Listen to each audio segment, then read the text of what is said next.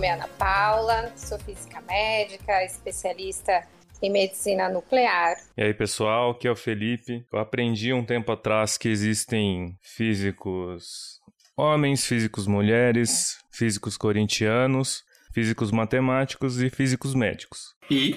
E é isso. Ah, eu achei que tinha uma piada. Eu achei que tinha, ia ter um punchline. Não, a piada é o corintiano aí no meio. Ah, ok. Viu, gente? Não precisa ser engraçado. é. é só tentar que tá bom. Ah, eu não quis ser prolixa, tá? Por isso que eu fiz sucinta. Maria Clara? Meu nome é Maria Clara, eu sou física médica, me especializando em radioterapia e eu não sou engraçada, mas eu estou mais calma agora. Fala pessoal, aqui é o Ítalo é... e hoje eu vou responder uma pergunta que sempre que eu falo de física médica alguém pergunta. Mas o que o físico médico faz? Que basicamente, quando você fala em física médica, ninguém, ninguém sabe o que é física médica.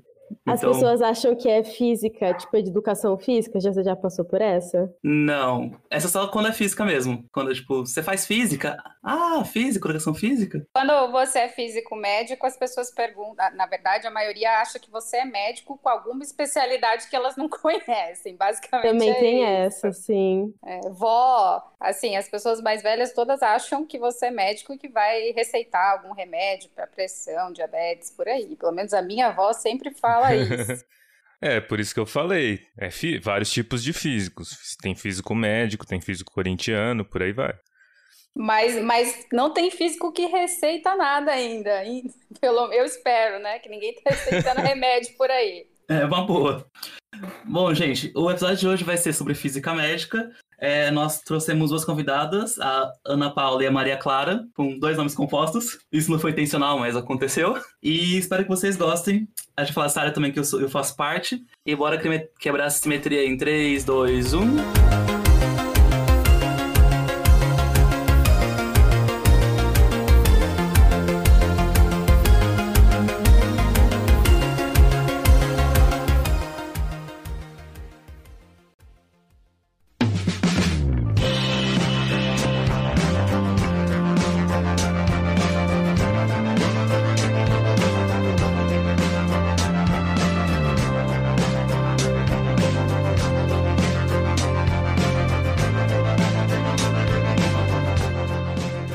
Só para complementar, o meu nome é composto também. Só para eu me sentir incluído, já que eu não sou físico médico. Pode. É Felipe Gustavo.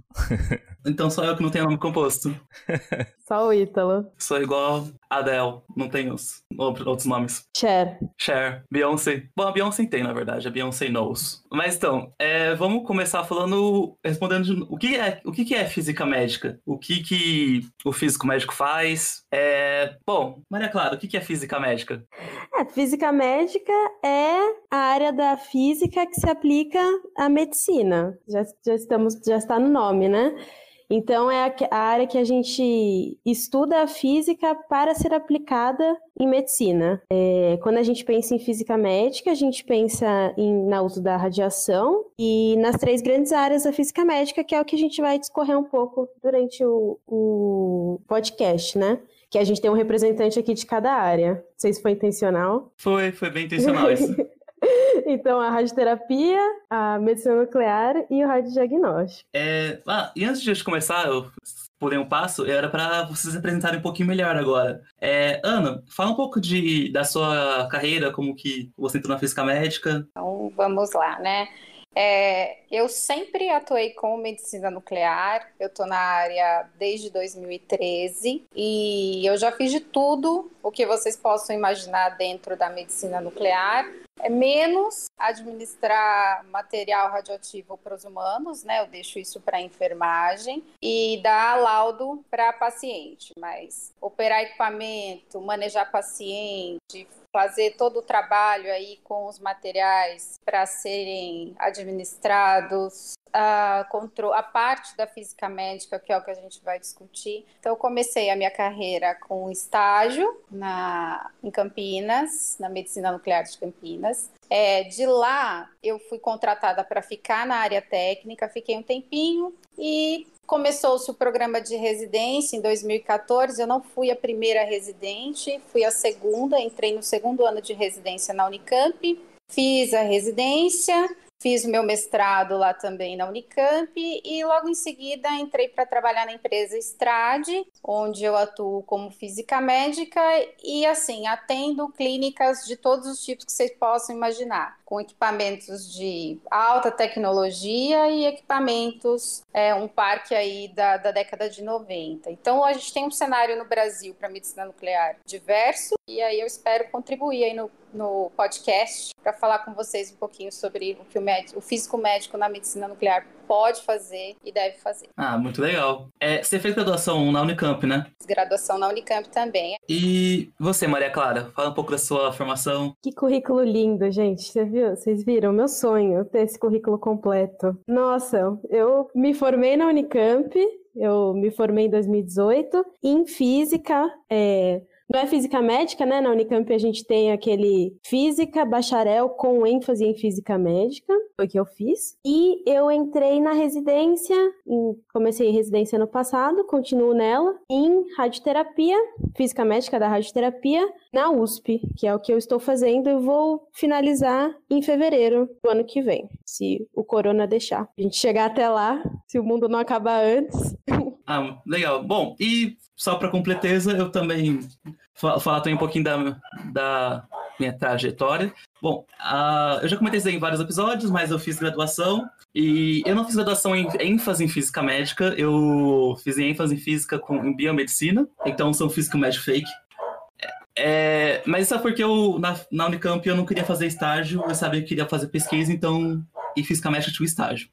Aí eu entrei no mestrado com radiodiagnóstico, é, terminei o mestrado em 2018 e agora estou no doutorado também na área de diagnóstico. Isso. E é, agora vamos ver se algum dia eu termino.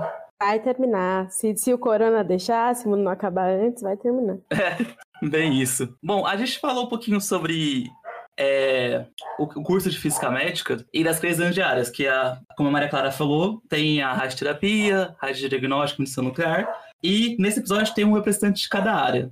Então é legal falar o que cada área faz exatamente. É, o que, que a radioterapia faz, Maria Clara?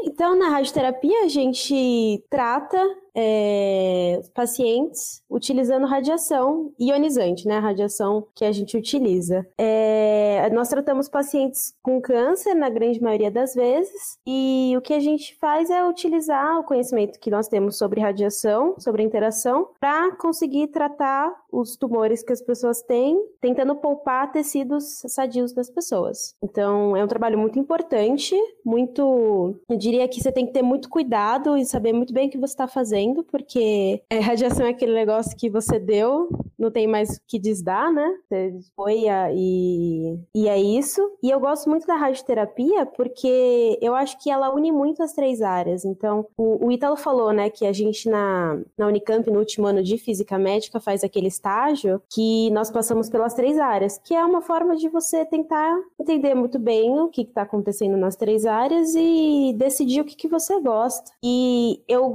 eu gostei muito muito da radioterapia, eu fui muito atraída por ela, porque eu acho que você trata o paciente, que é uma coisa que eu gosto muito, e você utiliza das três áreas. Então, eu não, eu não tenho como não tem como tratar um paciente sem você diagnosticar ele. E você, como você vai diagnosticar ele? Você utiliza das ferramentas e você vai utilizar das ferramentas de imagem que incluem o radiodiagnóstico e a medicina nuclear nesse pacote. Então eu acho que é, eu gosto muito dessa dessa forma que a gente tem de juntar tudo e é, é o que me atraiu na radioterapia. É uma das coisas que, que realmente eu gosto e eu gosto muito de também né, ajudar, as, ajudar os pacientes e é tudo é muito bom. E posso fazer uma pergunta? Essa parte, você comentou, né, no, do exemplo do, de tratar tumor, que você usa radiação para, é, se eu entendi bem, para tentar destruir o, o, o, tumor sem destruir as células que não estão é, que não estão doentes, né? E isso essa capacidade de, de, de separar assim uma célula, a célula boa da célula ruim é algo muito específico da radioterapia ou outro tratamento como quimioterapia consegue ter efeitos similares? Como que é? Qual que é a vantagem nesse caso? A, a vantagem da radioterapia é que ela é focal, né? Então você vai tratar umas, um certo sítio, sei lá, mama, vou tratar a mama, eu vou irradiar a mama da paciente. O tratamento de quimioterapia é um tratamento mais sistêmico. Você toma um remédio que vai agir no seu corpo por completo. É que nem você, é, você toma um remédio. Então, a radioterapia ela consegue ser mais focalizada. Então, você vai tratar a, a mama, por exemplo, no, no, nosso exemplo, a mama, e você vai conseguir poupar o resto. Então, é claro que quando você vai tratar mama, por exemplo, você tem os é, órgãos que estão perto, que aí você precisa tomar cuidado para você é, poupá-los o, o quanto você puder. Mas você não vai ter o problema de você irradiar partes que estão longe, porque não é um tratamento sistêmico como quimioterapia. Entendi. Então, o efeito colateral, por exemplo, tende a ser mais restrito ao que está perto do, da região irradiada. Exato. É, a ideia é essa mesma. É você, você vai ter efeitos colaterais do adjacentes à área que você está tratando. É, um detalhe tão importante é que você falou um pouco de escolher as células tumorais, tentar selecionar elas. É, a Maria Clara falou bem isso, que é você tentar irradiar uma região bem específica, mas você tenta minimizar a região que é, que é saudável, mas você não consegue. Isso de você tentar escolher ou usar a radiação ionizante como um alvo melhor é uma coisa mais da medicina nuclear, certo, Ana? É, mais ou menos. Então vamos, vamos puxar então o gancho da, da Maria Clara aí para a gente falar então do que está atendendo a medicina nuclear. Depois a gente fala do que, que é a medicina nuclear convencional. Existe um termo novo chamado de teranóstica, né? O que quer dizer isso? Teranóstica é a gente associar a terapia com o diagnóstico, né? Com a parte de, de imagem, enfim. Então, a medicina nuclear novo entre aspas, né? A gente já faz tratamento com rádio iodoterapia há décadas, onde você usa a radiação ionizante não como a radioterapia, que ela é fora do paciente, então a gente administra um material radioativo para o paciente, caso é o iodo 131, e por afinidade fisiológica, ele vai para a região da tireoide e causa uma ablação, uma queima, assim como a radiação ionizante da radioterapia, guardada aí as devidas proporções de energia e de alcance. Então, a teranóstica, ela é a tendência da medicina nuclear, em que a gente pensa em fazer outros tipos de tratamentos, como tratamentos com com tumores neuroendócrinos ou tumores provenientes de, da próstata, enfim. Então, esse é um lado também da, da medicina nuclear. E o que a gente auxilia, de fato, na prática da medicina nuclear, como a Maria Clara colocou, é levando exames, né, onde estão os focos tumorais de imagem com uma resolução é, focal aí, uma resolução dessa doença significativa, para que a física médica da radioterapia consiga fazer os planejamentos, enfim, fazer ah, com que seja otimizado a região então de alvo, né? Maria Clara me corrija se eu estou errada aí. A gente minimizar as outras áreas que não deveriam ser afetadas pela radiação, no caso ionizante. É, com certeza, o, a medicina nuclear ela é utilizada, os exames de imagem que é, é, o arsenal que o médico tem, né? Então, o médico, que é o que vai diagnosticar, ele tem exames, então ele, ele faz exames de medicina nuclear, ele faz exames de, no radiodiagnóstico, juntamente com exames patológicos e uma a série de, de é, ferramentas que ele tem para ele montar o arsenal dele, para ele poder falar a doença está aqui, e nós vamos tratar ela de forma XYZ. É sempre o médico que escolhe qual que é o tratamento, então se vai ser quimioterapia, radiocirurgia, é, quimioterapia, cirurgia ou radioterapia, ou uma, um, uma junção dos três ou dois, isso tudo quem decide é a equipe médica e eles fazem isso com auxílio de todas essas ferramentas que nós temos à disposição. É, eu acho que é importante também a gente ressaltar que o nosso papel, nesse caso de... É, é sempre auxiliar é, do ponto de vista quantitativo ou analítico a, as questões, a decisão de como se trata, com que se trata, sempre é do médico e as ferramentas aí analíticas a gente, a gente pode auxiliar muito bem. Eu acho que tanto na medicina nuclear quanto na radioterapia. É, com certeza. Eu acho que é aquele negócio de cada um no seu quadrado. O médico, ele, ele sabe diagnosticar e é ele que vai fazer isso. E nós temos a nossa ferramenta, a nossa bagagem física, que vai nos permitir é, auxiliá-lo e, e, a gente vai, sabe mexer com as ferramentas para poder fazer um tratamento bom, né? Então, se cada um é, fica no seu, na sua área de especialidade, sim a gente consegue tra tratar o paciente com segurança e com qualidade, que é isso que a gente quer, né? Com certeza. É, bom, e acho que a parte do radiagnóstico, que radiagnóstico usa radiação para fazer diagnóstico. Eu acho que o mais conhecido, que todo mundo já fez uma vez na vida, foi o raio-x. Pode ser um raio-x, sei lá, você, foi, você se machucou e você acha que machucou a perna, ou quebrou a perna, você tira um raio-x para determinar se ela tá quebrada ou não. Mas a radiagnóstico tem várias outras aplicações. A mamografia é uma aplicação, a tomografia computadorizada, é, também recentemente foi colocada também ultrassom. Bom, a ultrassom foi mais obrigatório agora, se não me engano, para físico médico fazer isso. Que é, no caso, o ultrassom não usa radiação ionizante, usa ultrassom. E também tem a ressonância magnética. E a questão da, da, do radiodiagnóstico é sempre, ou quase sempre, uma imagem estrutural. Você tira uma imagem do corpo da pessoa, como está agora. Diferente do caso da medicina nuclear, que muitas vezes é uma imagem mais molecular, mostra muito mais a função molecular do corpo do que a estrutura dele. Tanto que muitas vezes você combina uma imagem de radiodiagnóstico de medicina nuclear para ter uma informação completa do paciente também. Mas qual a diferença, Ítalo? Dá um exemplo dessa imagem mais molecular e da combinada com, com essa imagem mais geral. Ô, Ítalo, você deixa eu responder essa? Claro. Então, vamos lá, Felipe. É, quando a gente, por exemplo, faz uma tomografia de um rim, é, você pode ver nessa tomografia, ou mesmo num raio-x, você vai ver a anatomia daquele órgão. Então, você vai ver bem o contorninho, ou não, né? No caso, você pode ver como é que é o desenho daquele tecido ou daquele órgão. Ah, mas não necessariamente ah, o fato do órgão estar lá com um contorno bonitinho, não quer dizer que ele está funcionando bem. Então, a medicina nuclear, os exames de medicina nuclear, são exames que a gente chama de funcionais. Então, eu vou ver a função, por exemplo, renal, se aquele rim está excretando corretamente, ou se ele está retendo numa parte, ou se ele está morto. Então, ele pode estar com o contorno preservado ou anatomia preservada,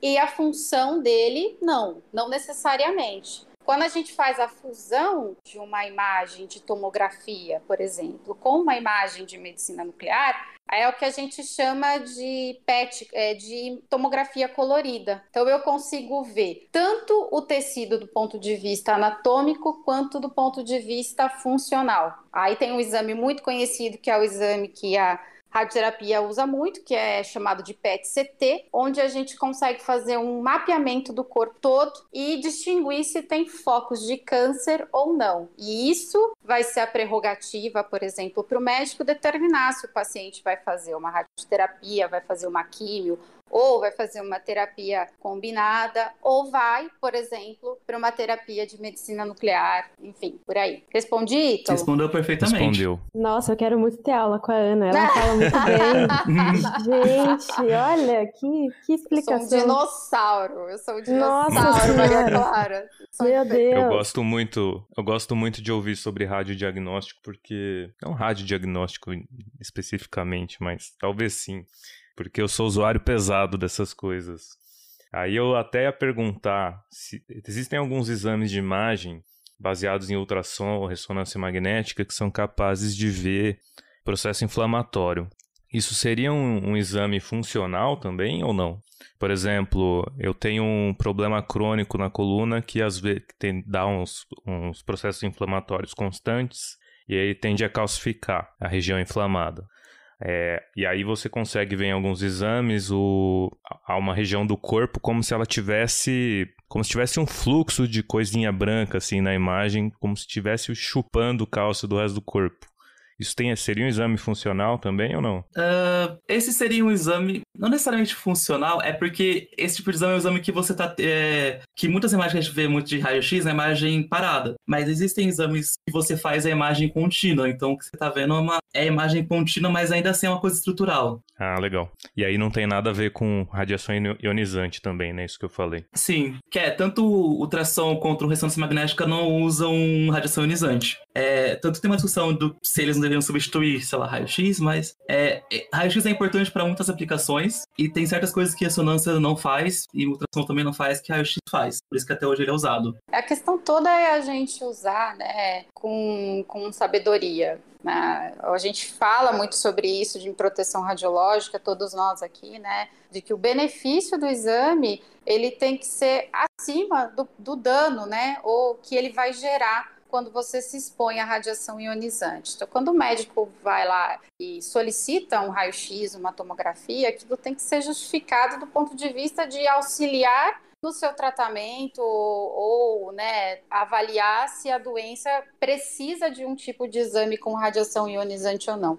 O mesmo para radioterapia, né, Maria Clara? Não necessariamente você vai fazer radioterapia se você tem um câncer. Tudo é avaliado. É, todos os riscos, benefícios de usar ou não uma terapia sempre são avaliados. Preferir fazer uma ressonância a uma tomografia também tem que ser uma avaliação médica, porque a ressonância a gente não tem radiação ionizante, na tomografia sim. O problema é o uso contínuo disso ou tanto de exames que às vezes um paciente faz por ser leigo e se expor tanto à radiação ionizante. É, e a gente pode até pensar em termos da Comissão Nacional de Energia Nuclear, que é o, a comissão em nível federal que fiscaliza o uso da radiação ionizante no Brasil, e eles mesmos falam que a radiação ela não pode ser utilizada para coisas banais, né? E sempre ela tem que ter um, um propósito e realmente foi como a Ana falou, ela tem que o benefício tem que ser maior do que os possíveis danos que ela pode vir a causar. Sim. É, tanto que tem um estudo muito forte em todas as áreas da física médica, é sempre tentar reduzir o máximo possível de, da dose de radiação, mas ainda assim manter o mesmo diagnóstico, no caso da diagnóstico,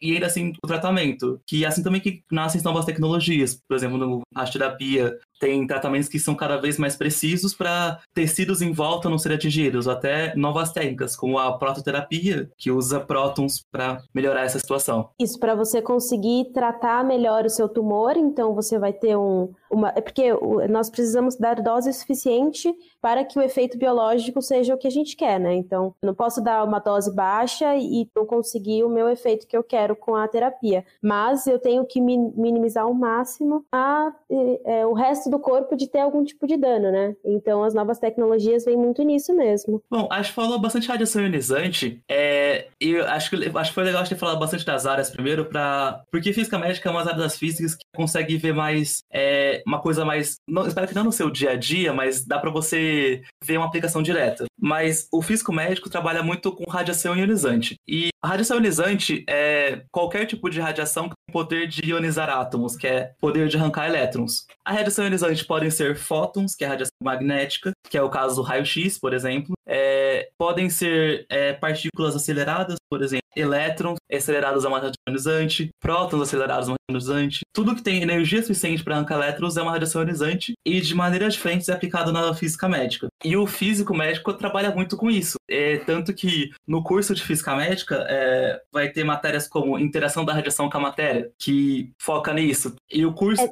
interação de radiação, a gente também tem detecção da radiação, então como, você, como ela interage, como você consegue é, detectá-la, todas essas coisas. Sim, é importante por causa de imagens você detectar e melhorar a detecção também é importante para fazer com que se você tem um detector muito melhor, quer dizer que você precisa de muito bom, na verdade, você precisa de uma dose muito menor no paciente para fazer uma imagem, por exemplo.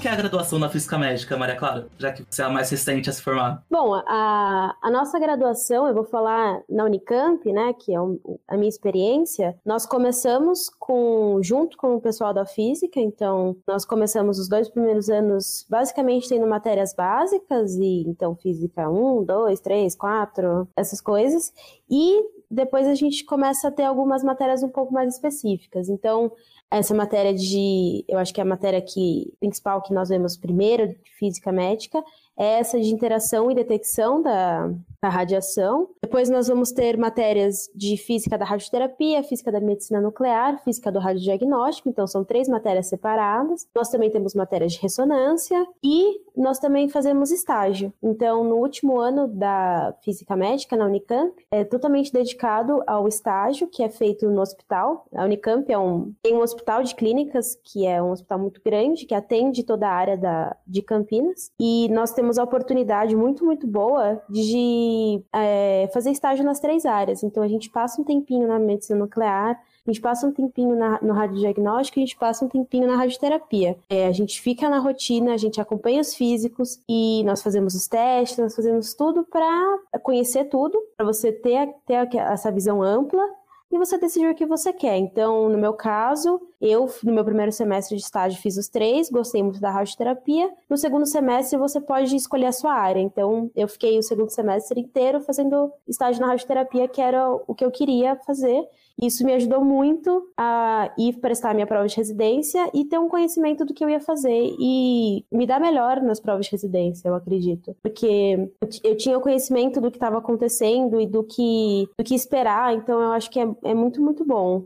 É, a parte do estágio para quem quer ir para a área clínica, né? No caso, o Ítalo não fez estágio porque ele queria ir para a área acadêmica, que é um, uma outra área que a física médica possibilita, né? Sim. Ah, um detalhe também que era bom, legal falar é que é, física na física médica a gente faz matéria da biologia também. Ah, sim, é.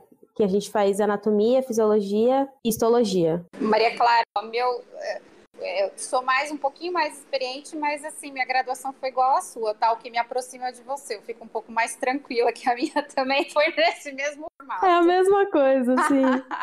assim, é que eu falei Maria Clara porque o catálogo sempre muda, né? Então vai que o curso tá mudando cada vez mais. Não, Ítalo, fica tranquila. É só para eu me sentir menos velha, só isso. Quem ouve a Ana, acho que ela tem nas 90 anos. É, é já tô igual os dinossauros lá da Unicamp, não, brincadeira. É. é, eu fico feliz porque isso me puxa junto, né? É, né, Eu sou Felipe? veterano da Ana em um ano só, já até falei da minha coluna aqui. É, então, tamo, tamo junto, tamo junto, né?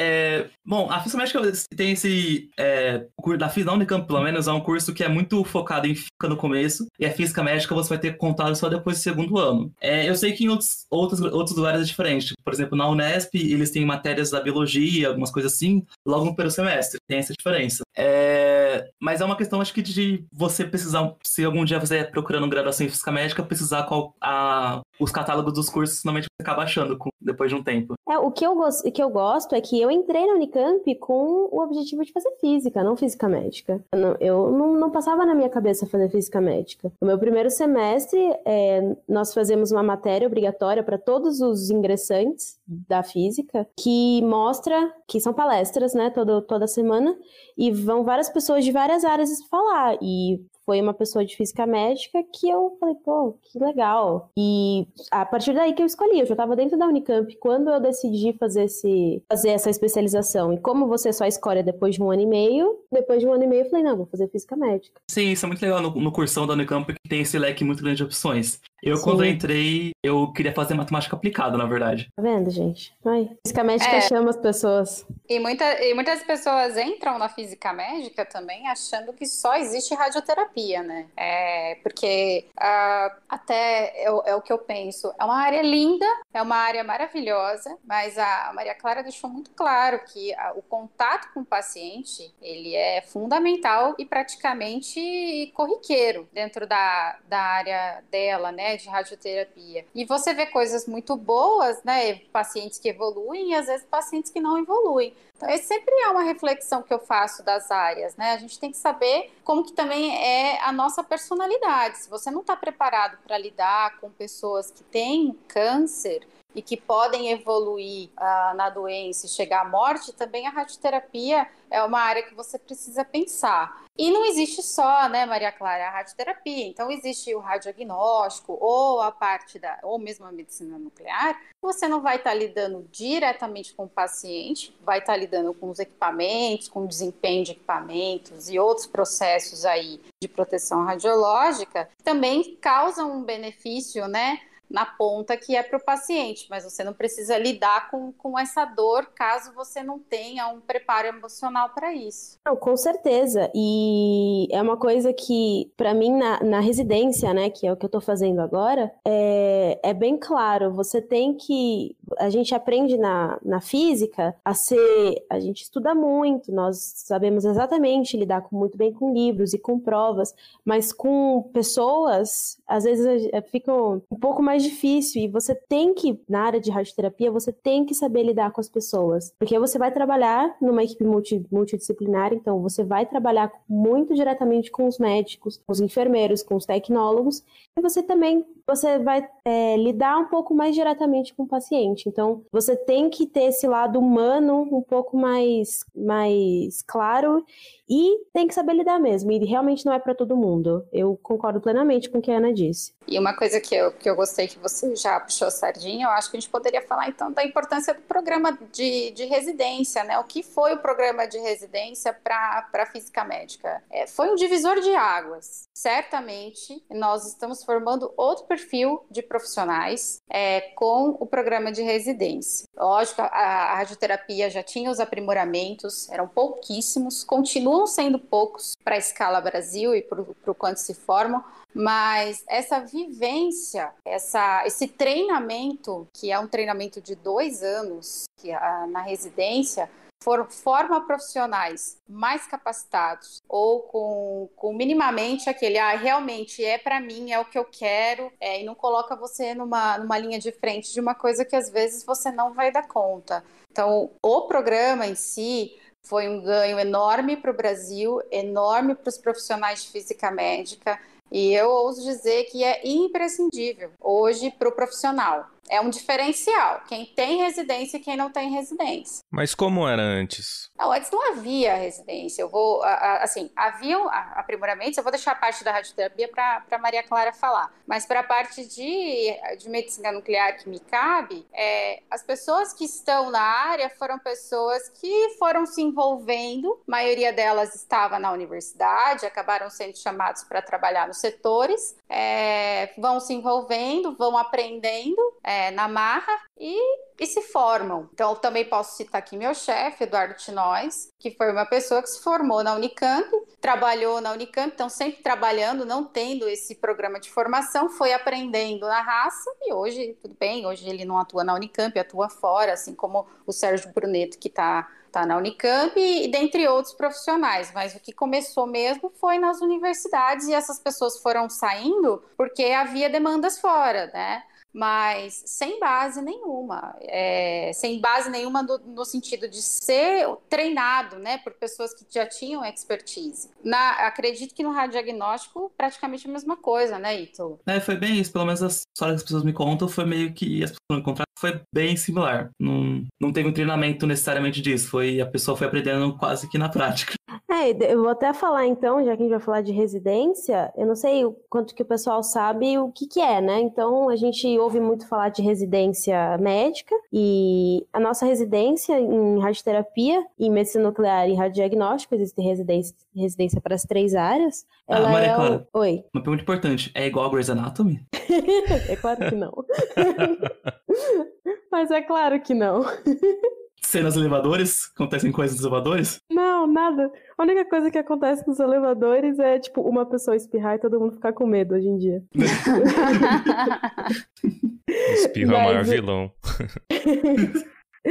Mas uh, uh, em termos de Brasil, eu tô até com uma tabela aqui que eu encontrei bem interessante, que foi publicada na Revista Brasileira de Física Médica no passado. Nós temos 26 vagas para radioterapia, 7 vagas para medicina nuclear e 9 vagas para radiodiagnóstico, para residência no Brasil, atualmente. Então, a residência é um programa de dois anos, onde você faz uma carga horária de 60 horas semanais, então 12 horas diárias, é, 12 horas diárias totalizando. Remunerado, né?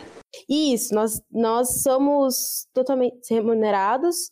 Pelo Ministério da Saúde. Então, nós recebemos uma bolsa que é unificada para o Brasil inteiro, não só para física médica, mas para todos os residentes do Brasil. Então, é uma bolsa unificada. E nós totalizamos uma carga horária de 5.760 horas dentro do hospital. Então, esse é o tempo que você tem de ter todo o treinamento que você vai precisar para seguir uma carreira na área clínica. Essa é a ideia. Ah, essas horas, só para dizer, são 12 horas por dia. 12 horas por dia, exato. É outra coisa, você tem que estar. Tá, eu acho que para você fazer residência, o pessoal é, vai muito para residência e eu acho importantíssimo mesmo se você quer sair, seguir a área clínica, mas você tem que estar preparado para você trabalhar mais do que provavelmente você trabalha na sua vida. Isso é um fato. Eu acho que a Ana pode, pode dizer com certeza, né, Ana? Fiquei abraçada com a máquina várias madrugadas, posso falar para vocês. Então, é isso mesmo. A gente na medicina nuclear é um pouquinho diferente porque a radioterapia você já tem a segmentação, mas quando a gente fala da área em si,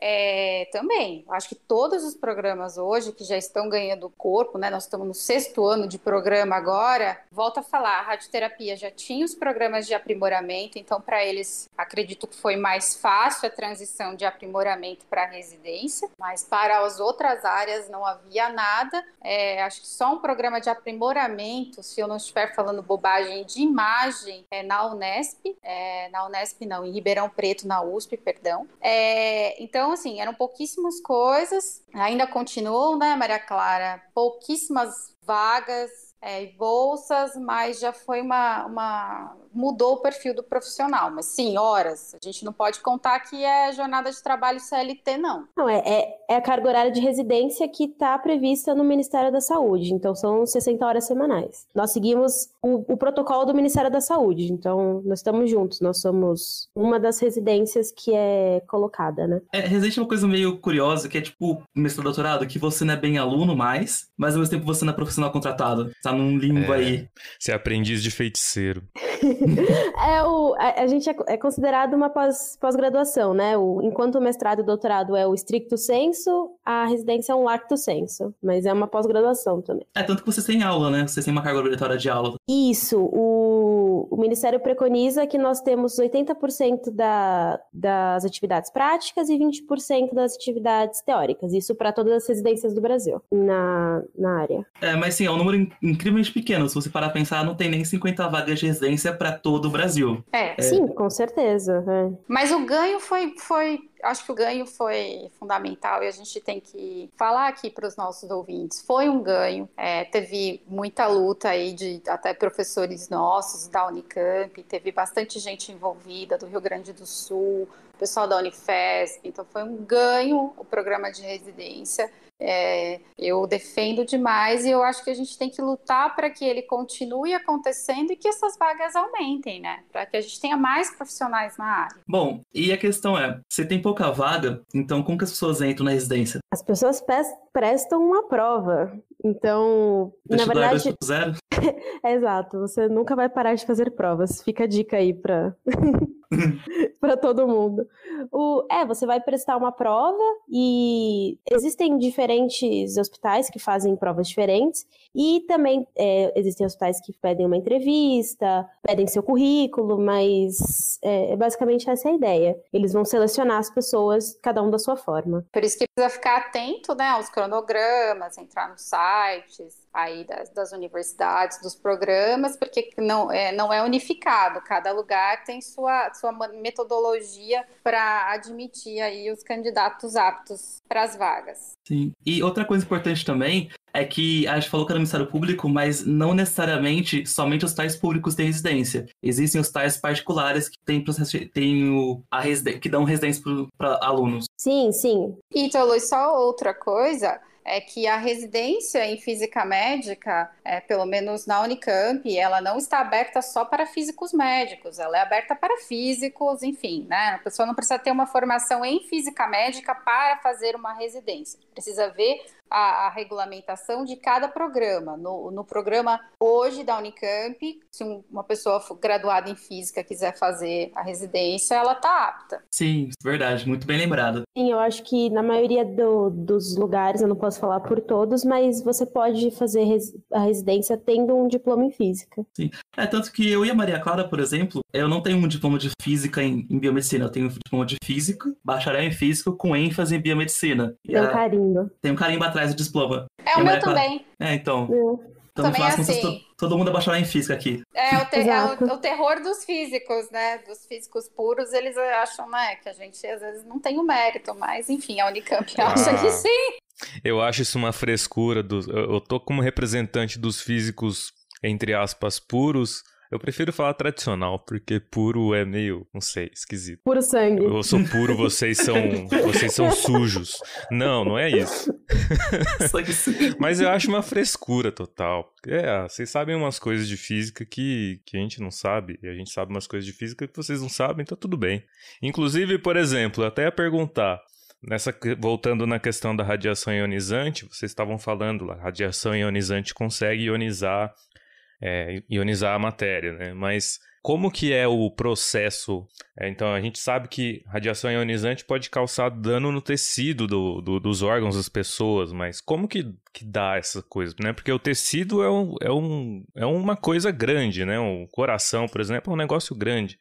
E o átomo que é ionizado é uma coisa super pequenininha. Como que uma coisa vira outra? Acho que é bom a gente responder em sub-áreas isso, né? Porque como isso tem a ver com, com uh, objetivos diferentes, a radioterapia tem um objetivo diferente que a medicina nuclear que o radiodiagnóstico, né? No uso da radiação ionizante. Então vou falar da, posso falar da, da medicina nuclear em específico? É, a gente, na nossa faixa de, de energia de radiação, que a gente quer produzir, na verdade, é detecção, né, dos eventos. Então nós não queremos produzir quebras é, de DNA, a gente não quer produzir isso. Então, as probabilidades de interação da radiação com a matéria para as energias que a gente usa são as que a gente chama basicamente de diagnósticas. Então, elas vão. A gente não quer que ela interaja basicamente com o tecido, a gente quer que ela ultrapasse o tecido e gere um contraste que vai ser lido na imagem, falando de uma forma lúdica, né? Aí, diferente da, da radioterapia, que vou deixar a Maria Clara falar. Então, a, as intensidades, vamos dizer assim, da radiação, a energia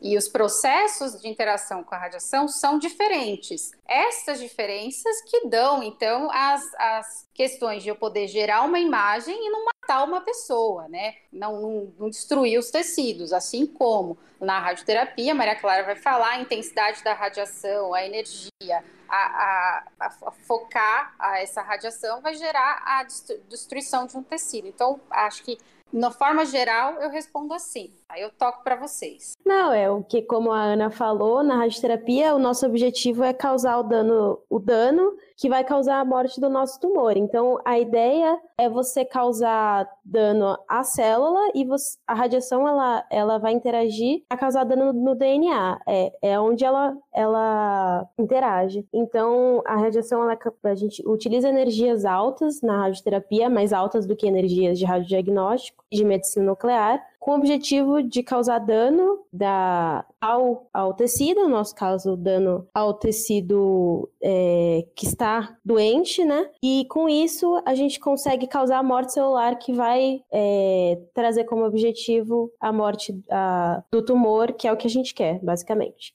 Por isso que é tão importante a gente ter o, o, a proteção dos órgãos que estão próximos, né, como eu falei, porque a gente quer causar o dano ao tumor e não quer causar esse dano aos órgãos saudáveis do paciente.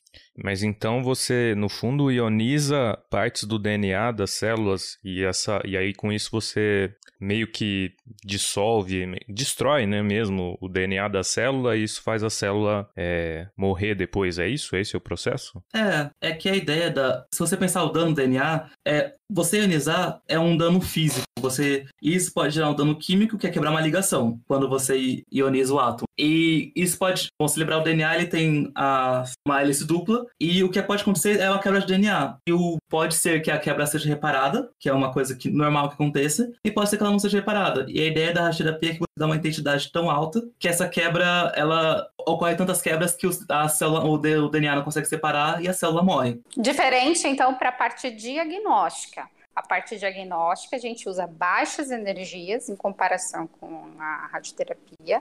E a, a, ideia do uso da radiação é o que? Na, na verdade, é que ela saia do tecido do paciente, né? Porque eu vou falar da medicina nuclear, deixar o Ítalo para radiodiagnóstico. Então, eu administro, na medicina nuclear, a gente administra, ou seja, injeta no paciente ou dá para ele tomar, depende do tipo de material, a gente injeta material radioativo no paciente, né? E esse material radioativo é um material que tem um tipo de radiação que é capaz de sair, né? Uma radiação gama, ela tem um alcance, ela não fica localizada ali no, no tecido. Essa radiação geralmente é combinada com uma parte biologicamente ativa que vai para o órgão-alvo. Pode ser rim, pode ser osso, pode ser coração, enfim. E quando ela está naquele órgão-alvo, o que a gente quer é que a radiação não tenha grandes probabilidades de interação, de que ela saia daquele local e seja detectada num equipamento de medicina nuclear, basicamente. E aí eu vou gerar um mapa de intensidade, aonde que tem mais radiação e onde tem menos radiação naquele órgão. E para isso a gente trabalha então com faixas de energia em que a probabilidade de quebra de DNA é, ou, ou seja, né, que eu tenha essas quebras e possa gerar danos que sejam irreparáveis, seja menor. Então, também está relacionado à probabilidade de interação da radiação com o tecido humano, que é o que nós estamos discutindo aqui, né? Ou poderia ser com qualquer outra coisa. E aí o Ítalo pode complementar da parte do radiodiagnóstico, que é similar, né, Ítalo? Sim. É, uma, uma coisa importante, muito importante que você falou, é que fazer com que a probabilidade de interação seja menor e a probabilidade de dano seja menor. Mas a gente não consegue fazer com que seja zero. Não dá para fazer com que seja zero. Por isso que que nós valemos do princípio de proteção radiológica da justificação. Então, existe um risco quando o paciente vai fazer um exame de raio-x, de medicina nuclear, de tomografia, dele ter um câncer? Existe. Só que esse risco é um risco tão pequeno que o benefício dele fazer aquele exame é muito maior. Então, por isso que é, fazer uma tomografia dentro de um cenário é melhor do que eu não fazer a tomografia e poder ter uma consequência, uma doença irreparável. Mas é o que o Ítalo falou, não existe probabilidade zero quando se trata de radiação ionizante. E, e esse negócio de você diminuir o, essa quantidade é o que você estava estudando, né, Ítalo? Que você fez o seu mestrado e tudo mais. Sim, que eu estudei exatamente isso. Eu estudei otimização, que é tentar, para radiodiagnóstico, que é tentar reduzir o máximo possível a dose, mas manter uma qualidade, uma qualidade da imagem que é aplicável ainda na clínica. Consegue fazer um diagnóstico com ela. O que é importantíssimo. Então, a gente falou da, da residência, que é aquela a ideia de você ir para a clínica, e a gente tem aqui o Ítalo, que ele não fez residência, mas ele está na área acadêmica, que é uma outra área que a física médica é, tem e que dá essa oportunidade. Então, você vai estudar e você vai fazer mestrado, doutorado, pós-doutorado, e você vai fazer pesquisa, né? Eu acho que o Ítalo pode falar bem melhor do que eu nessa, nesse aspecto. Sim. É, acho que só respondendo anteriormente a, o que a, Paula, a Ana Paula tinha falado, é, a grande diferença entre medicina nuclear e radiodiagnóstico, nesse sentido de interação da radiação, é que na medicina nuclear o paciente é a fonte de radiação. Igual ela falou, o paciente é injetado e a radiação sai dele. É, no caso do da diagnóstico, o paciente, a radiação é, é, o paciente é exposto à radiação e depois que ela passa por ele você detecta. É, e uma diferença, por exemplo, você fazer uma imagem é do dedo, por exemplo, da sua mão, você observa que tem uma parte que é branca e uma parte que é mais escura. Quanto mais denso é o tecido biológico, por exemplo, o osso é mais denso e tem um número atômico maior, maior é a probabilidade de interação. Então, o raio-x interage muito mais com o osso do que com tecido mole em volta. Então, o que está acontecendo, o que a gente vê é que cria esse contraste na imagem. Você tem uma imagem que você sabe que porque o, o raio-x interagiu muito mais com o osso, ela vai estar tá mais branco, passou menos raio-x, e é assim você faz a imagem, bem simplesmente. E a ideia mesmo é essa, você diminuir a dose o máximo possível, mas ainda assim tem, tem uma qualidade da imagem aplicável. É, com relação ao dano de radiação, a gente acabou não falando de uma coisa que a gente acaba. Uma classificação que a gente faz, que existem dois tipos de dano de radiação. Um dano que é determinístico ou tecidual, e um dano que é estocástico. Um dano determinístico, que é uma coisa que é mais próxima da realidade da Maria Clara, é um dano que a partir de uma certa dose ele vai acontecer com certeza. Enquanto um dano estocástico é um dano que é, tem muito a ver com a probabilidade. Que é, se você pensar que tem um raio-x que está andando pelo seu corpo, ele vai interagir com o DNA. Ele vai causar um dano, mas pode acontecer que ele não cause esse dano. É uma coisa muito de probabilidade, enquanto para um caso determinístico, a dose é tão alta, a intensidade é tão alta que vai acontecer esse efeito mesmo. E a, a terapia se baseia muito nesse efeito determinístico mesmo, certo, Maria Clara? É, e, e é também o. o é, é, quando a gente tem radiação, a gente sempre vai ter os dois, né? Como o Ítalo falou. Então a gente quer, como a gente quer causar o dano, a gente vai causar o dano. A gente, vai, a gente sabe por estudos que temos doses que vão causar danos é, a tal tecido, então a gente tem esse efeito determinístico. E mas a gente sempre tem que lembrar que, como a gente trata de radiação, a gente também vai ter o, o estocástico. Então, qual que é a probabilidade de um paciente que é, fez uma radioterapia possa vir a ter um que a gente chama de câncer radioinduzido. Isso pode acontecer. A probabilidade existe e ah, o, os danos é, estocásticos eles é, vão existir, né? Então eles podem existir no caso, né? Que é estocástico, é, a probabilidade vai existir. Então a gente sempre tem que tomar cuidado com isso e entra muito também no que a Ana tinha falado sobre a justificativa. Então é justificável o paciente ele precisa desse tratamento. Então o, o benefício dele ser curado, ele ser ele te, é, é maior do que o possível dano que essa radiação pode trazer a longo prazo, em termos estocásticos. Sim. O efeito estocástico mais conhecido é o câncer. Que o câncer é quando você faz um dano e o DNA ele não morre, ele se repara, mas ele se repara de maneira errada, causando uma mutação. E pode acontecer também que essa mutação não faça nada. E pode ser que essa mutação crie um, se desenvolva em um tumor, em um câncer. É... Mas uma coisa também importante é que o tempo, o tempo entre você se, em, é, ser atingido por radiação e você desenvolver um câncer é muito grande. É na ordem de anos. Então não é como se tivesse feito um tratamento hoje e amanhã você tem câncer. Não, vai demorar cerca de uma década para você ter isso. Então, por isso que vale a pena também você fazer esse uh, tratamento, porque você tem esse risco de ter um câncer, mas ainda assim você comprou uma década para essa pessoa. A gente observa, por exemplo, nas grandes tragédias envolvendo radiação,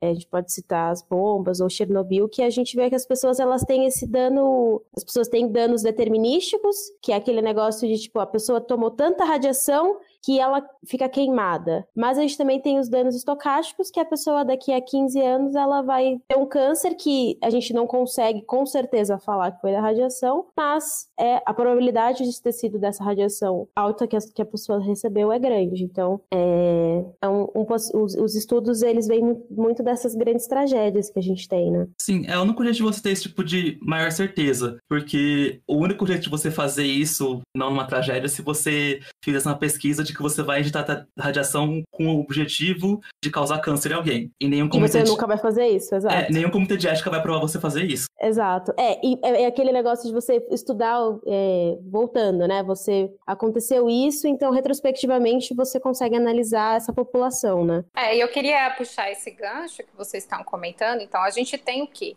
Para altas doses, nós sabemos como funciona o processo, mas para baixas doses, né, baixas doses de radiação, o que a gente chama de baixas doses, a gente acredita que também, é, quanto maior a exposição, maior a probabilidade de você ter um câncer. Então a gente utiliza, a gente se utiliza de um modelo linear para falar sobre eventos radiológicos, né, e, e ter aí aumento, aumento, ou não da probabilidade de câncer. Mas eu queria puxar para o viés, né, a gente falou de acidentes, falamos do paciente, mas a gente tem que falar do trabalhador também, porque o trabalhador ou o indivíduo ocupacionalmente exposto, é, ele não está ali por filantropia, né, ele está ali porque precisa, e isso inclui nós, os físicos médicos, né, a gente está ali todos os dias trabalhando com radiação ionizante e também estão sujeitos à exposição à radiação. para isso que ah, na proteção radiológica existem limites de dose, né, ou limites de exposição à radiação pré-estabelecidos, que também a gente segue, como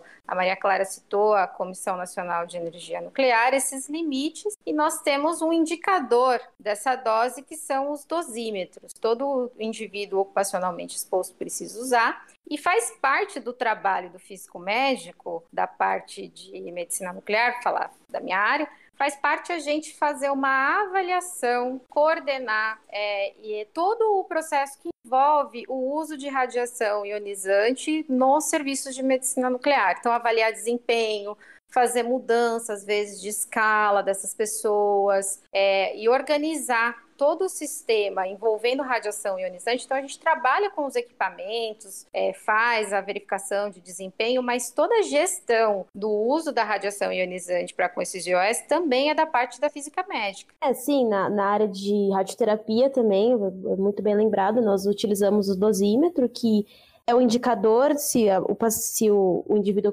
ocupacionalmente exposto teve exposição à radiação. No nosso caso, em radioterapia, essa exposição ela, ela é bem menor, eu acredito, que na medicina nuclear. Posso me corrigir se eu estiver errada, mas é, como na, na radioterapia nós lidamos com aceleradores lineares, ou no caso de braquiterapia, que é uma outra modalidade, que é uma radioterapia de contato, nós lidamos com uma fonte radioativa, mas ela é uma fonte radioativa selada, então é uma fonte que nós não temos contato direto é, quando se trata de braquiterapia radioterapia de alta taxa de dose, então é, existem algumas diferenças, existem alguns físicos da radioterapia que têm um contato um pouco mais direto com, com é, essas fontes, mas os dosímetros eles são importantíssimos para a gente ter essa medida e para a gente estar tá sempre é, abaixo dos limites que a Comissão Nacional de Energia Nuclear nos dá, né? Nós temos o, é, diferentes normas que são válidas para o Brasil inteiro, que falam exatamente qual é o valor que um indivíduo pode ter por ano, a cada cinco anos, e como que ele, quando que ele deve ser afastado, quando que ele não deve. Então, tudo isso é muito claro na norma e nós temos, obviamente, que segui-la e tentar sempre é, expor as pessoas o mínimo possível, né? Ah, só uma curiosidade. É, acho que falou muito de energia mais baixa, mais alta, e aí também de dose. É, e isso me lembrou de um episódio que a gente fez de raios cósmicos, que a, a, só lembrando disso porque eu falei assim, ah, energia baixa, energia alta, e do nada a pessoa fala assim: ah, eu trabalho com energia na ordem de E e V, que é 10 elevado a 18 eletronvolts. Ah, então, pra, em comparação a isso, física médica usa energia baixa. Mas só pra ter uma noção de que energia que a gente usa, no radiodiagnóstico, por exemplo, a gente usa de 10, de 40 até 150 kilo eletronvolts, que é 10 ao cubo vezes 1,6 vezes 10 a 19 joules. É, se não me engano, a medicina nuclear também usa em torno disso, 100 keV, kilovolts, e a radioterapia usa uma coisa maior, já usa MEV. MEV, que é... MEV para elétrons e MV, né? A gente usa de 6 a 15 mega eletronvolts. Que é, é, mil vezes mais mil vezes maior do que keV. É, no, no caso dos exames PET, a gente está aí na ordem de meio MEV, é, meio MEV também, né? Ah, verdade. É, a gente está na, na, energia do 511 aí, mas... É, é, então a gente fica na faixa intermediária.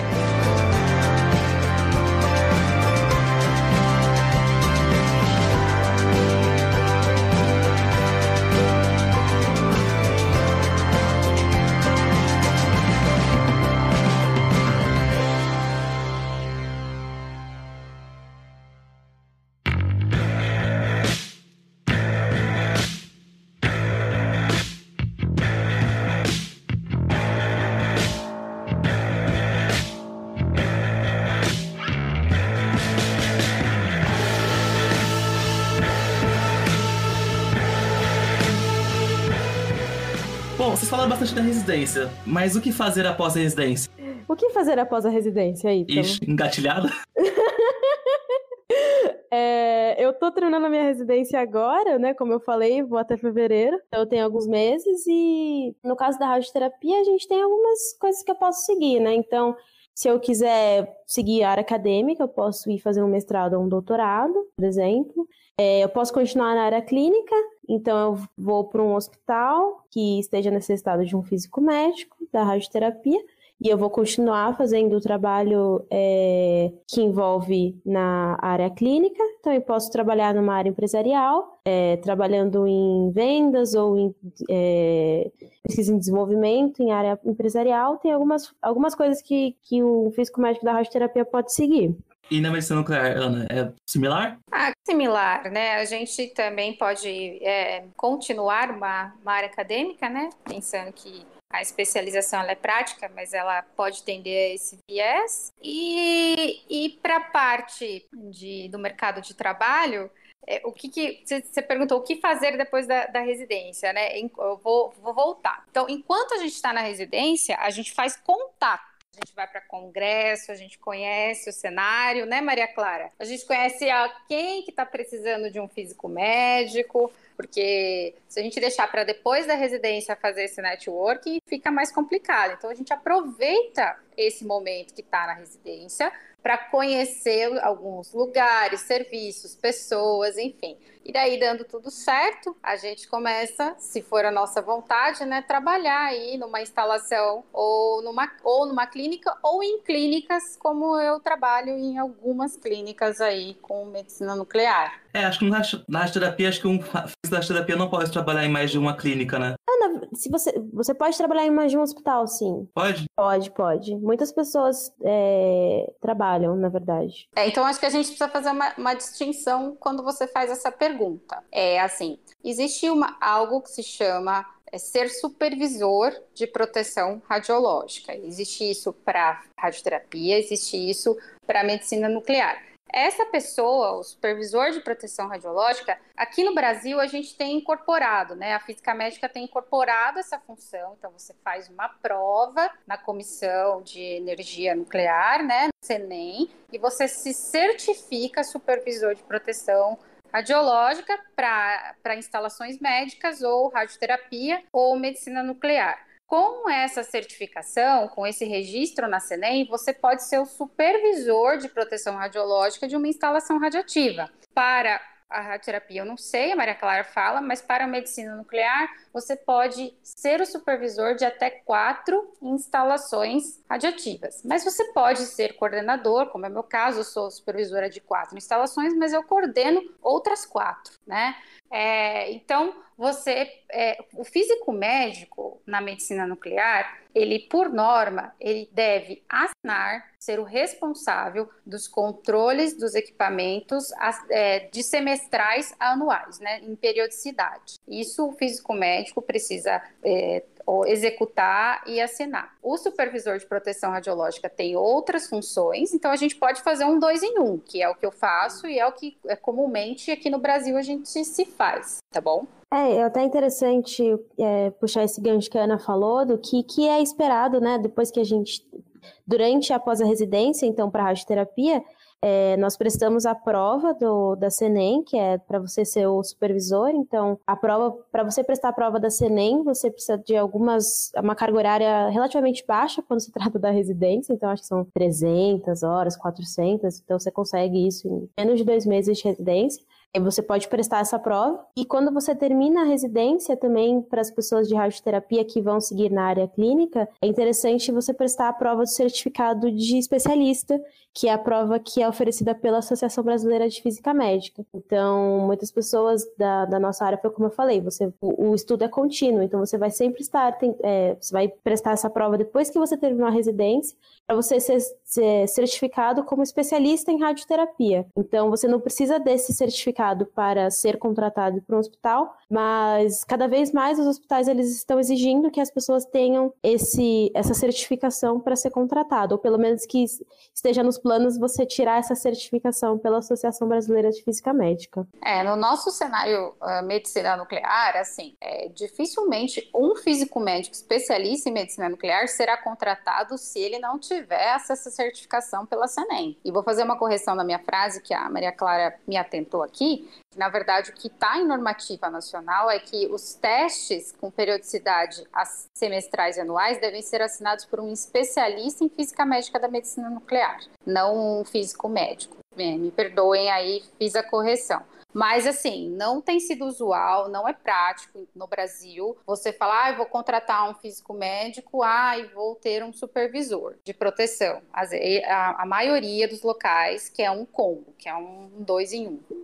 Eu até queria falar então, né? Só que o episódio vai ao ar perto do Dia Internacional da Física Médica, correto? É só, só para falar mesmo que a, o Dia Internacional da Física Médica é esse dia por causa da Marie Curie, que foi a, uma das, das pessoas que começou essa área, que estudou essa área, que é mãe da física médica, e eu acho bem, bem legal a gente falar sobre ela e falar que da importância que ela teve, né? Já que a gente está nessa, nessa época que nós comemoramos o Dia Internacional da Física Médica, lembrada que, que foi ela que ela estudou por anos Todos e com rádios, né? Exato, e, e foi a primeira mulher a ganhar um prêmio Nobel de Física, foi a primeira pessoa a ganhar dois prêmios Nobel em duas áreas é, de ciência distintas, então ela ganhou em física, ganhou em química. Então eu acho bem legal lembrar de, de uma cientista mulher que fez muita diferença, né? Eu acho bem legal que a gente comemora o Dia Internacional da Física Médica no aniversário dela, dia 7 de novembro. Sim, é, e, e assim, né, não queria dizer nada para vocês, mas ela começou trabalhando com fontes não seladas, né? Então tem né, bem mais a ver aí com a medicina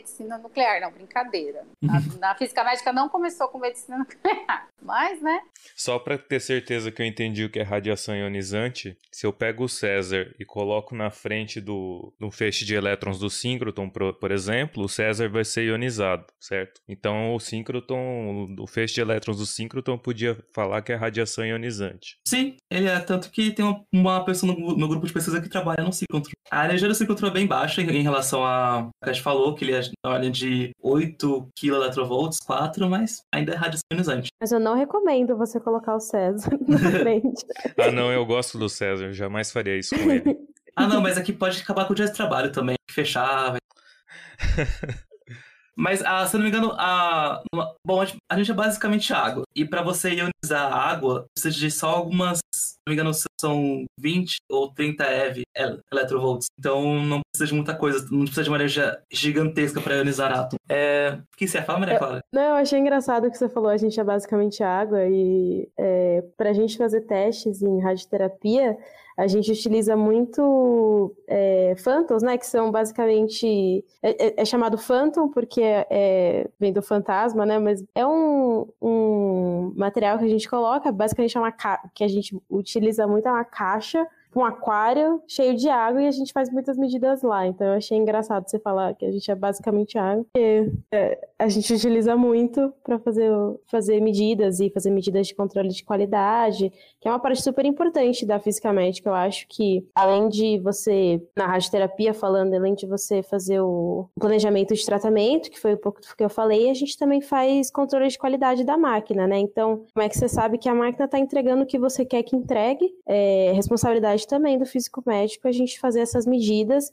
e garantir qualidade, né? O que eu gosto sempre de falar, garantir qualidade e segurança para o paciente. É isso que a gente precisa fazer como físico médico na radioterapia. É, eu acho que você tocou num ponto bem importante que a gente deixou de tocar, que é essa questão da de avaliar o desempenho dos equipamentos, né? Na medicina nuclear também é um ponto fundamental aí do físico médico avaliar com os simuladores, né? Que a gente chama de phantoms, mas nada mais são do que simuladores aí. Simuladores, essa é a palavra que eu estava procurando. Muito obrigada. Eu fiquei aqui. Não, eu, eu ia, falei, não, não vou cortar ela, deixa ela, ela, ela, ela, ela deu certo.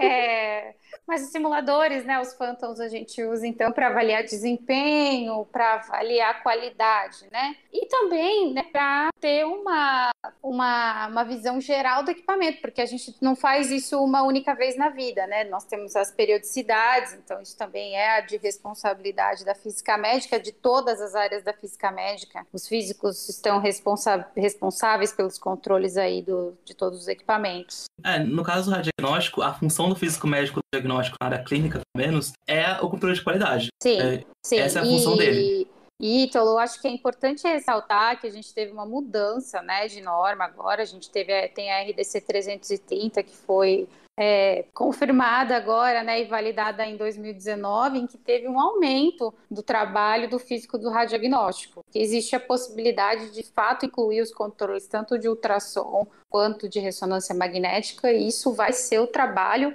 para o radiodiagnóstico. Então, é uma grande aposta para a área, viu? Porque existem né, inúmeros ultrassons e ressonâncias magnéticas. E não só isso, também tem o fato de que as regras anteriormente usadas eram muito antigas, eram da década de 90, do início dos anos 2000, então era muito necessário é, atualizar. A gente tinha, a gente tinha o Ministério da Saúde, a portaria 453 é de 1998, né? Então agora a gente está com, com, uma, né, com uma RDC de 2019, com outras, né, outras frentes, outras. É, eu acredito que vai melhorar muito para o físico médico também.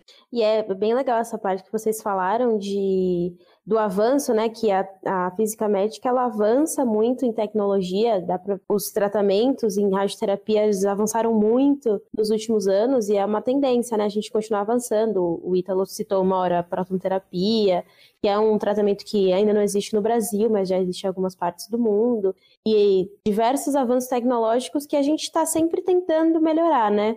Melhorar a qualidade do tratamento que a gente está entregando, assim como na área de diagnóstico, é melhorar a qualidade da imagem, melhorar o que a gente está tentando ver para realmente avançar na, na área de tratamento do paciente, né? Que nós somos física médica, então nós, nós unimos a física e mas a gente sempre tem o objetivo da medicina, da, do, do paciente, dessa tecnologia, e nós sempre conseguimos, sempre tentamos é, melhorar a vida das pessoas, né? Para isso que a gente está aqui. A gente está na fronteira do conhecimento, né? Como, como físicos, nós somos a, o corpo, né? A estrutura analítica. Então, é, é, o embasamento técnico geralmente vem para nós. E falando sobre inovação, na, na parte diagnóstica, a gente está trabalhando até, num dos centros que eu trabalho, a gente está trabalhando com inteligência artificial, implementação de, de inteligência artificial para reduzir dose, entrando no trabalho do Ítalo, mas para medicina nuclear, para a gente reduzir é, quantidade de radiação para ser administrada para o paciente ao mesmo tempo, porque os exames de medicina nuclear são exames que demoram um pouquinho mais do que exames de radiodiagnóstico. Então, se a gente conseguir ter é, uma diminuição no tempo, uma redução significativa para o paciente é melhor. Ou se a gente puder trabalhar com a mesma qualidade, com menos dose, então também estamos em, em, é, colocando aí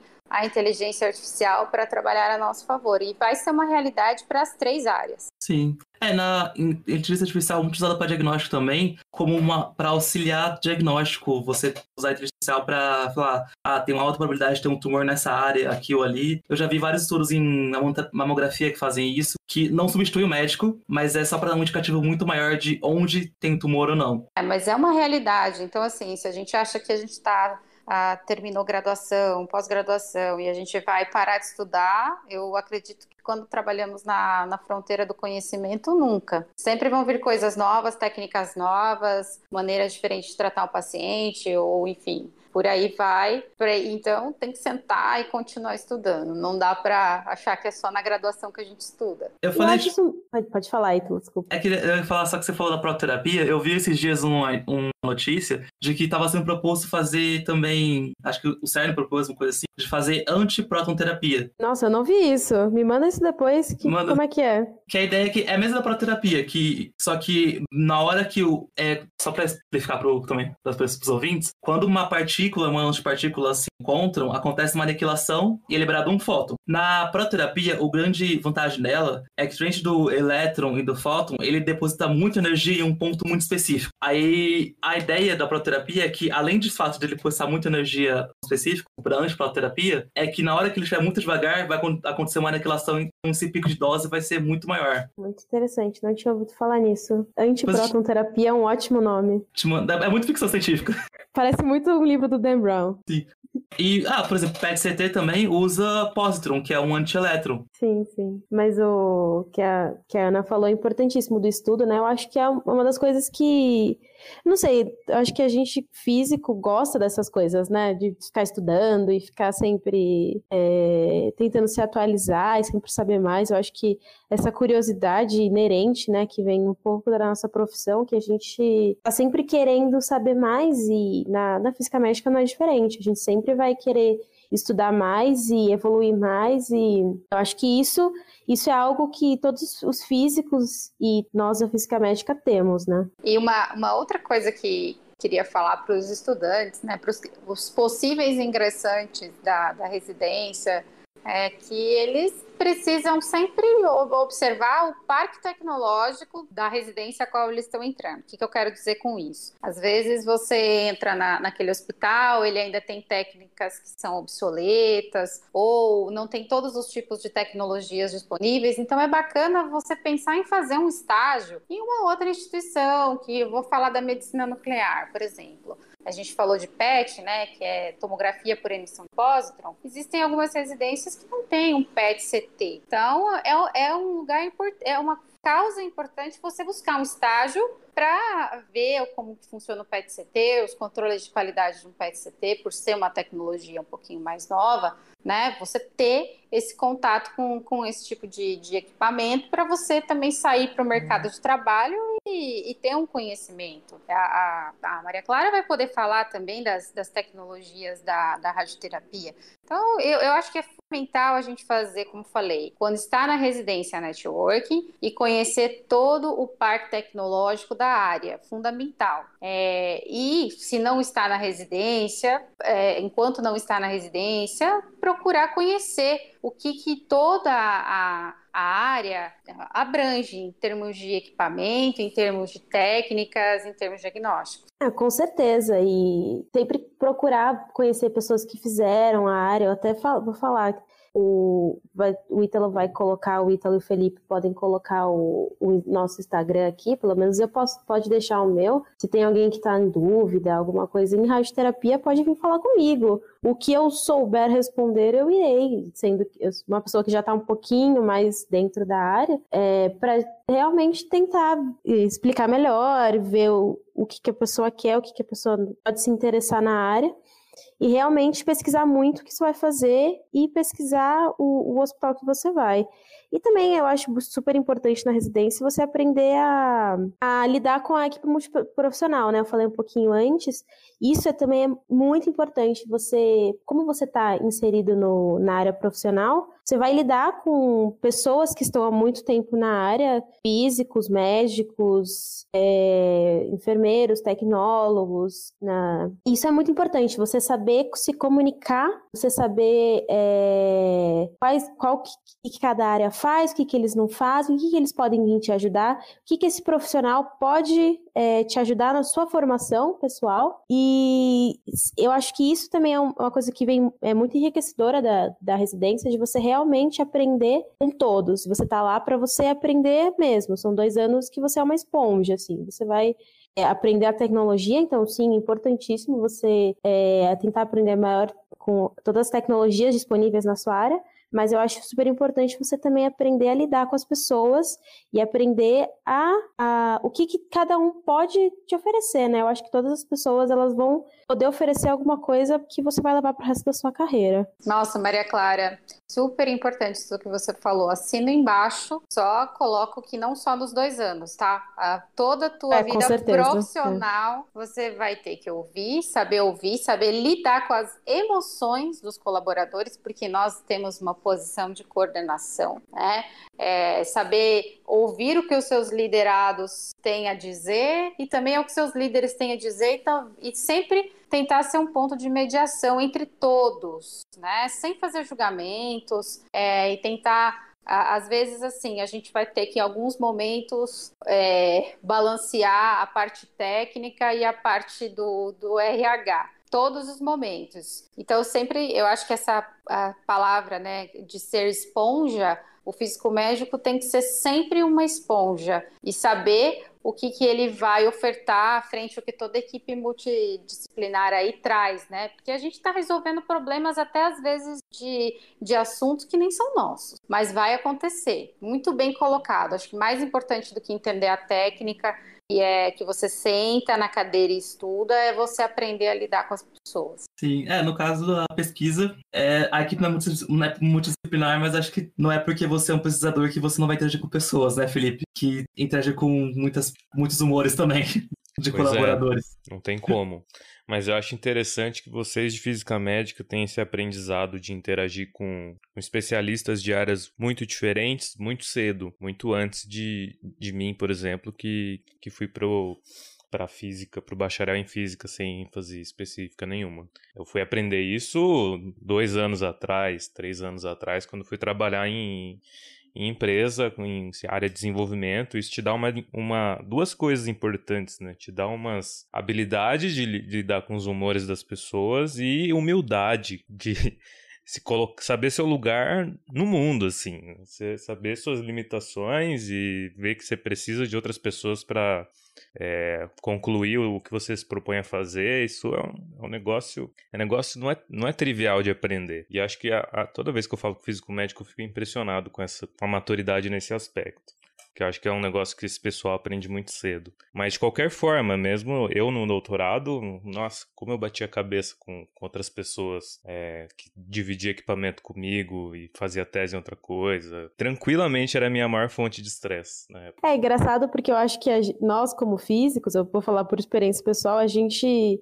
a gente acha que a gente sabe muito, né? E nós temos, nós sabemos demais, então as pessoas elas vão me ouvir, mas isso não é verdade, você não sabe tudo, você não tem o conhecimento. Você tem que realmente ter, ter a humildade, foi o que você falou, de você olhar para o outro e ver o que, que ele tem a acrescentar e você saber o que você sabe e o que você não sabe. E o que você não sabe, você tem que tentar aprender o máximo que você pode. Sim, é, isso me lembrou de uma história. Quando, acho que foi uma das primeiras vezes que eu fui no. Que a, a minha pesquisa fez muito simulação computacional, mas também fiz parte clínica. Então eu ia no hospital, lá na cidade da Unicamp, eu fazia um pouco disso. E tinha umas coisas muito que eram tão óbvias pra todo mundo, mas eu ficava perguntando tanto, mas tanto, porque eu não sabia mexer nas coisas. Exato, e é. Você pode ter todo o conhecimento do mundo de física, mas é, você chega lá no, no aparelho e o tecnólogo vai te ensinar tudo. Você, você não vai conseguir, você não vai saber que botão apertar. Então, é, é você aprender com todo mundo, né? Sempre vai ter, é, sempre vão te, te ensinar. E tá tudo bem, né, Maria Clara? Tá tudo exato, bem se as pessoas exato. tiverem que te, te ensinar também. Então a gente tem que, assim, descer do Olimpo, que os físicos gostam de se colocar, e entender que nós somos parte da equipe. A gente não puxa o trenó. Exato, exato. E estamos juntos lá e vamos aprender. Às vezes a gente escuta, né, aprende, às vezes a gente ensina e, e essa troca ela pode ser muito rica se a gente transformar isso num processo harmônico, né, ou harmonioso. Mas se você também se colocar nessa posição de que só eu sei, só eu sei como fazer um tratamento, só eu sei como fazer um controle de qualidade, é, não ter nenhum tipo de, de gerência, é, é, complicado. É, é, essa, isso é a vida que ensina, porque no nossa, na nossa formação a gente não aprende isso. Sim, com certeza. E é realmente que nós é, nós vamos sempre aprender com todo mundo. Eu acho que isso é, um, é, uma lição que eu aprendi muito na residência mesmo. Que todo mundo tá, tá lá e tá todo mundo me ensinando uma coisa diferente. E todo dia eu aprendo alguma coisa com alguém novo. Eu gosto muito dessa parte. E que a residência me ensina até hoje, né? Que eu ainda tô lá.